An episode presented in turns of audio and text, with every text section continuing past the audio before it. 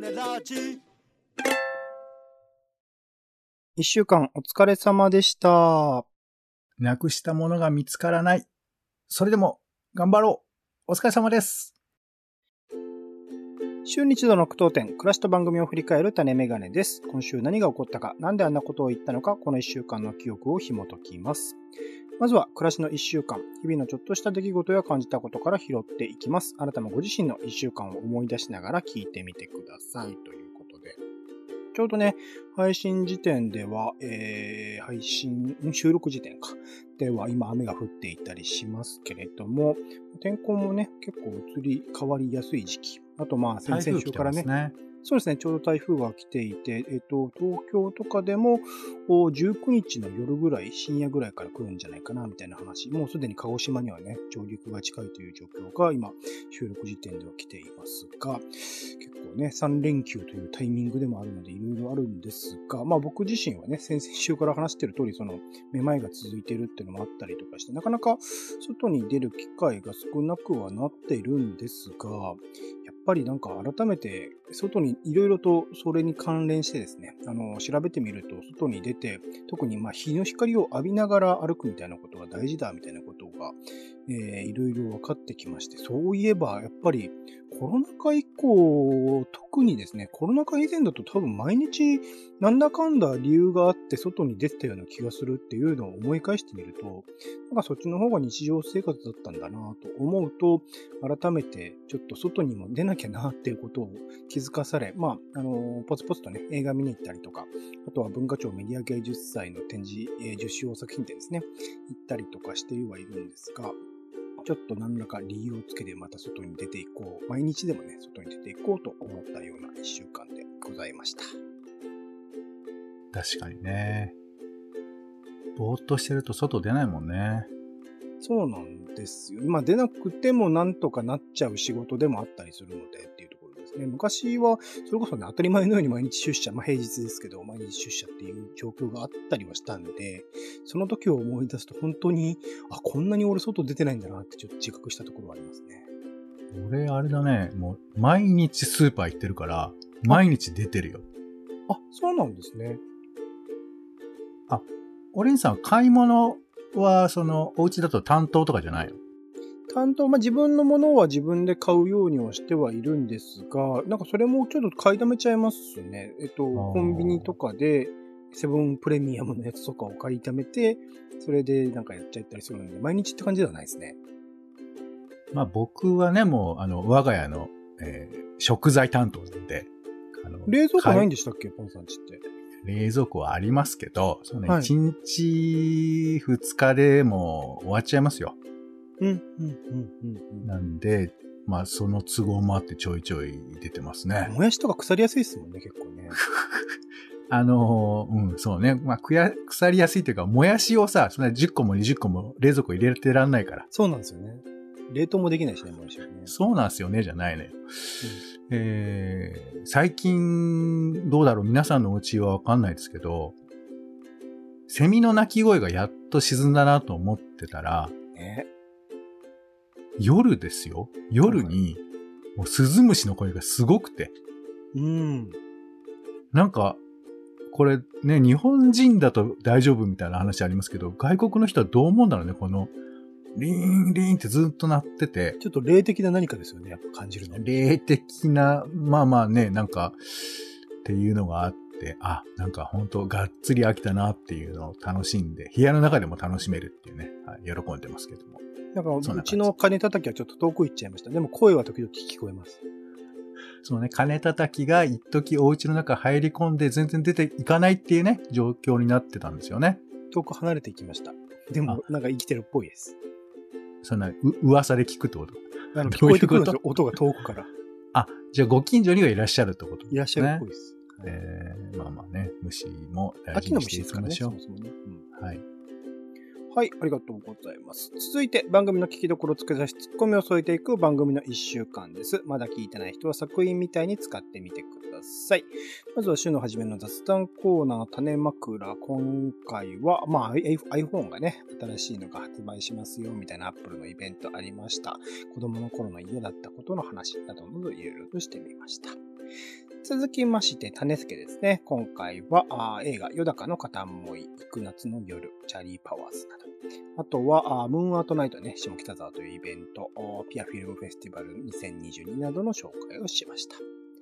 続きまして、え旅入ですね。今回は MR 検査の旅に入るということで、オレンジが植えてきた MR 検査の旅に入っていただきました。続きまして、野良犬散歩ですね。今回はポンさんが朝6時早朝のね、街を散歩した話をしてくれました。続きまして、令和編集校。今回は編集の提案と音筆の会話をきっかけに考える令和の編集の第5弾ということで、テーマ、本を拒否する本についていろいろと考えてみました。最後、イベントリポートですね。今回、ポンさんが鈴木のりたけの仕事場展、えー、武蔵野市立吉祥寺美術館というところでやった展示についてリポートをしてくれましたが、一週間を振り返って、ポンさん、聞きどころつけたしツッコミいかがでしょうか？種枕で、はい、八重洲ブックセンターが閉店するって話をしたと思うんですけど、うんうん。えー、まあ、その陰でできる本屋もあって、はいはい、9月1日に高円寺で、うんえー、カニブックスっていう本屋さんができてたんだって。はい。クラウドファンディングやってましたね。えっ、ー、と、日比谷コテージっていう本屋さん。これが、えー、今年の2月に閉店してるのか。うん、ここの店長さん、花田奈々子さんが店主デアスストア書いてる人ですね。出会い系の、あの、人に勧めた本の話を書いてる人ですね。ドラマっていう本をね、書かれた方ですよね。はい、はい、なんていう本屋もできてたり、あと僕、最近下北行ったんですけど、はいはい、下北の駅前かな？ツタヤブックスストアが、うん、みかんっていう、はい、そう、ところに入ってて、なんかコミックスが結構充実してるみたいですけど、うんうん、そう、なんか、まあいろいろ本屋もできてるんだなということで、はい。まあ本屋がいなくなったり、生まれたりっていうのをね、ちょっと眺めてみるのもおもろいかなというふうに思いますが。うん。はい。えー、じゃあ特集ということで、はい、えー、両入旅に入るですね。はい、えーっとですね。俺ちゃんと感想言ってなかったなと思って、ここで言いますけど。うん。えー、独り言を言いながら、バイブが止まらない携帯電話そのものになったみたいっていう。ああ、ほうほうほう。っていうね。はい。えー、一応言っときましょうか。ずーっとね、ブービーブーつってますからね。でずっとブツブツ言ってるっていうね。もうノイズの塊みたいになってたってことですけども。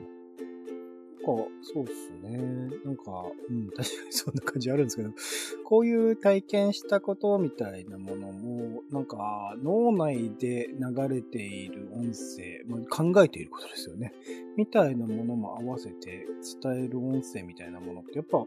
可能性があるなっていう。これ、まあ僕は下手なんでね、そのまんまなんだろう、あ後々考えたことみたいなものを、えー後乗せするみたいな形で作ってますけど、なんか本当リアルタイムに考えたことみたいなものをちゃんと記憶しておいて、えー、後々それと合わせてやってみたら、それはそれで面白いというか、なんか最近、えっと、あれ、えっと、恋愛漫画層っていう、うん、月曜、えー、フジテレビの深夜で始まった、あの、まあ、チャレンジをね。はい。あ、時はそうか、しました。そう。あれで見ると、なんか、普通に生活している中で思ったこと、一人一人が実は内面では抱えていた思いみたいなものを、漫画化する、漫画にしている、で表現して見てるみたいなのやってるじゃないですか。うんうんうん。なんか、ああいうみたいな感じの音声のあり方っていうのもちょっと面白そうだなってちょっと思ったりもしましたね。そうか。あの、最終的にテラスハウスになっちゃうけどね。テラスハウスはあの時、僕の中で、ミカと、なんか、通じ合えるって気持ちしたんですよね。なやつを。振り返るの嫌なんですよ。振り返って、同じ同じ、同じではあるよ。ちょっと格好つけて喋ってるってのはちょっとありますね。あ、まあまあ、あれはそうだけどね。あの、ちょっとこう、その時に思ったリアルタイムな感じみたいなものが見えてくると、それは普通の人でも結構面白いかなと思ったりするので、ちょっとまたそういうチャレンジも、ここではしてみたいな、流入ではしてみたいなっていうのも思ったりもしましたかね。あとシンプルに体が心配です。ね聞いてて。本当に治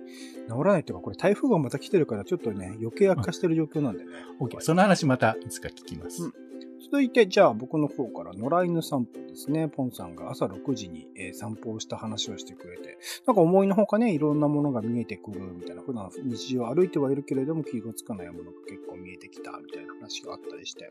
それ自体も結構面白いんですけど、実際、あの、早朝のウォーキングっていうのはね、自律神経にいいらしいので、ぜひこれ、あの、続けていただいてですね、あの、しかも、あの、全然知らない道を通るとかも実は脳にいいみたいな話を聞きましたので、はい。はい。あの、ぜひぜひ、あの、早朝野良犬散歩おすすめだと思いますんで、いいと思います。はい。僕もやってみようかなと思います。そうですね。あの、うん楽しいと思いますけど、うんいいね。なんか自分のこうポジションというか視点がね、本。当にカラーバス効果みたいな感じですけど。ちなみに本編で、うんえー神社がコンビニより多いんじゃないかって話をしてるんですけど、はいはい。検索したら出てきましたよ。あらコンビニは、えーフランチャイズ協会のデータによると、えー主要のセイコーマート、セブンイレブン、ファミリーマート、ポプラ、ミニストップ、デイリーヤマザキ、ローソンの合計で、えー5万5779点。主要で最初にセイコーマート出てくるんですね。まあ。何らかの順番なんでしょう。うんということで、で、これ2019年のデータなんだけど、現在でもそんなに変わらないんですよ。で、一方、神社が82,677。まあ、そんなお金かかないでも作れるのあるからね、神社がね。そういう、まあなんか新規でできてるっていうことよりも、古くから、これ多分もっと昔はね、数あったと思いますよ。うん、うん。地域地域に小さな神社があって、そこを、まあお、お祭りして、えーちゃんと守ってたっていうのがあって、それがまあいろいろこう、お寺と合体したりとか、地域を広く取ったりとかして減ってはいるんだけれどもっていう感じで、だからやっぱ神社のでかいから、あ神社の方が数があるから、これ探せば、歩けば、出くわしますよ、多分。皆さんはい。ど神社探し。いいですね。神社を探して早朝散歩するっていいですね。で神社見つけたら帰るっていうね。そうそう。見つからずに隣の熊で行っちゃうみたいなね。そういうのもいいと思いますけど。ちゃ歩くじゃないですか。はい。皆さん、健康のために 歩きましょう。ね他の回いかがですか、そして、えー令和編集校ですね。はい。えっ、と、僕はね、これ、もう何度もずっとこの言葉遣いを使っているので、何周も回ってどうしたらいいかって悩んで悩んでいるんですけど、本質を見極めなくちゃってずっと思ってるのね。うん。で、でも本質って何なのかっていうのって結構難しいと思っていて、うん。あの、まあ、何を言ってるかというと、その、えー本を拒否する本。つまり、本って何なのかっていう、その本質に目をきっちり向けることが拒否するという意味を浮かび上がらせるんじゃないかと思うんですけど、うん。本質っていうことすぐ言うやつ嫌いみたいな話とかも聞いたりもするし、本質ってなんじゃねえって話ですからね。あとその本質って言ったその場からもう一個上の本質が見えてくるかもしれない感じがあって、うん。なんかこう、本質っていうことを言いたいんだけど、それの扱いが結構難しいなっていう人生を僕は過ごしているなと思ってまして。うん。やっぱ表面的なこととか、今気になることとか、感情的に揺り動かされることに引っ張られがちだけどっていうのが、まあ、あの、それを言いたいがための本質なんですけど、なかなかそれがね、難しいなっていうことをちょっと思い出したりしましたね。うん。うん。僕、まあ、本質を前提という言葉に置き換えて同じようなことを思ったんですけど、今までも多分、この、えー編集の提案と、あまあ、本質の会というイベント自体が、そもそもなんか雑誌って、あのー当たり前のように作ってるけど、それを、まあ、前提から疑った方がいいんじゃない？みたいなことを、まあ、今回も本についても同じような論点に言っていて、ただ、その前提を疑う論みたいなものの音筆の回を聞く手前のその前提、雑誌作りの前提とか本作りの前提とか、そういうところそもそも俺は知らねえなっていうところの問題があったりとかして、なんか、やっぱそこにどっぷりと一回でも浸かる、えー、ハマる経験みたいなものをした上でまたこの話を聞くと、また意味合いも変わってくるんだろうな、みたいなものもありつつ、一方でまあ前提がないからこそ、もっとなんか自由に、前提ないままに、あの、当たり前と思われている雑誌とか本の作り方みたいなのがない状態で、また新しいものを作り、生み出せる可能性っていうのもあったりはするので、ちょっとそこら辺もうまくバランスを見ながら適宜、その前提みたいなものを学びつつ、まあ自分なりにね、今思っている問題意識みたいなものから新しいものを生み出せていけたらなとは思っているっていう感じですかね。うん。ほい。じゃあ最後、えー、ポンさんのイベントリポートですね。鈴木のりたけの仕事場店というところに行ったっていいうリポートをしてくれましたが、まあ、僕、吉武慎介店ね、前言った話とかはここでもして、めちゃくちゃすごい人気で、ほんと毎日ずっと期間中東京開催のやつは、えー、満席予約ですぐに売り切れるみたいな状況が続いていて、グッズもめちゃくちゃ売れてたんですけど、で、それで、まあ、興味を持って、それこそ、萌えっていうね、絵本に関しての雑誌とかも紹介したりしましたし、ちょこちょこ読んでるんですけど、でも鈴木のりたけさんって全然知らなくって、で、調べてみると、まあ、なんとなく見たことのある絵だけど、僕は彼の絵本っていうものを一つも見たことがなかったみたいなところがあったりして、なんか、すごい独特、小説家とかでこれだけ売れてる人は大体名前は知ってるし、どういう作品書いてるかって何とか知ってるし、漫画もそうだしって思うと、絵本っていうものの置かれている立ち位置みたいなものがちょっと興味深いので、なんか定期的にこういう絵本特集みたいな、まあ大人が見てもね、吉武さんとかそれこそ多分鈴木さんも読むと面白い絵本なんだろうなと思ったりするので、ちょっと絵本特集定期的に絵本定点観測みたいなのがね、しておいた方がいいなってちょっと思ったりしましたね。まさにやっぱ種ラジ感あるよね。この絵本の世界って。うん、ああ、なんかこう思ったのは、まあ子供たちが会場には結構来てたんですけど、はい。やっぱこう自分の生活と、やっぱりこう見てるものってリンクしてるんだよね。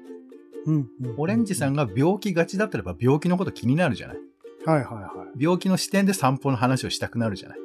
なるほど。そう。だからやっぱ自分って例えば子供がいたら、うん。その子供の視点を使って生活のいろんなことを眺めたりとかすると思うんだよね。うん、うん、うん、うん。そう、この映画を見るって時も、いや、この描写ちょっと見せらんないなとか、子供の頃これ見たらどう思ってたかなっていう視点とか出てくると思うんです。うんうんうん、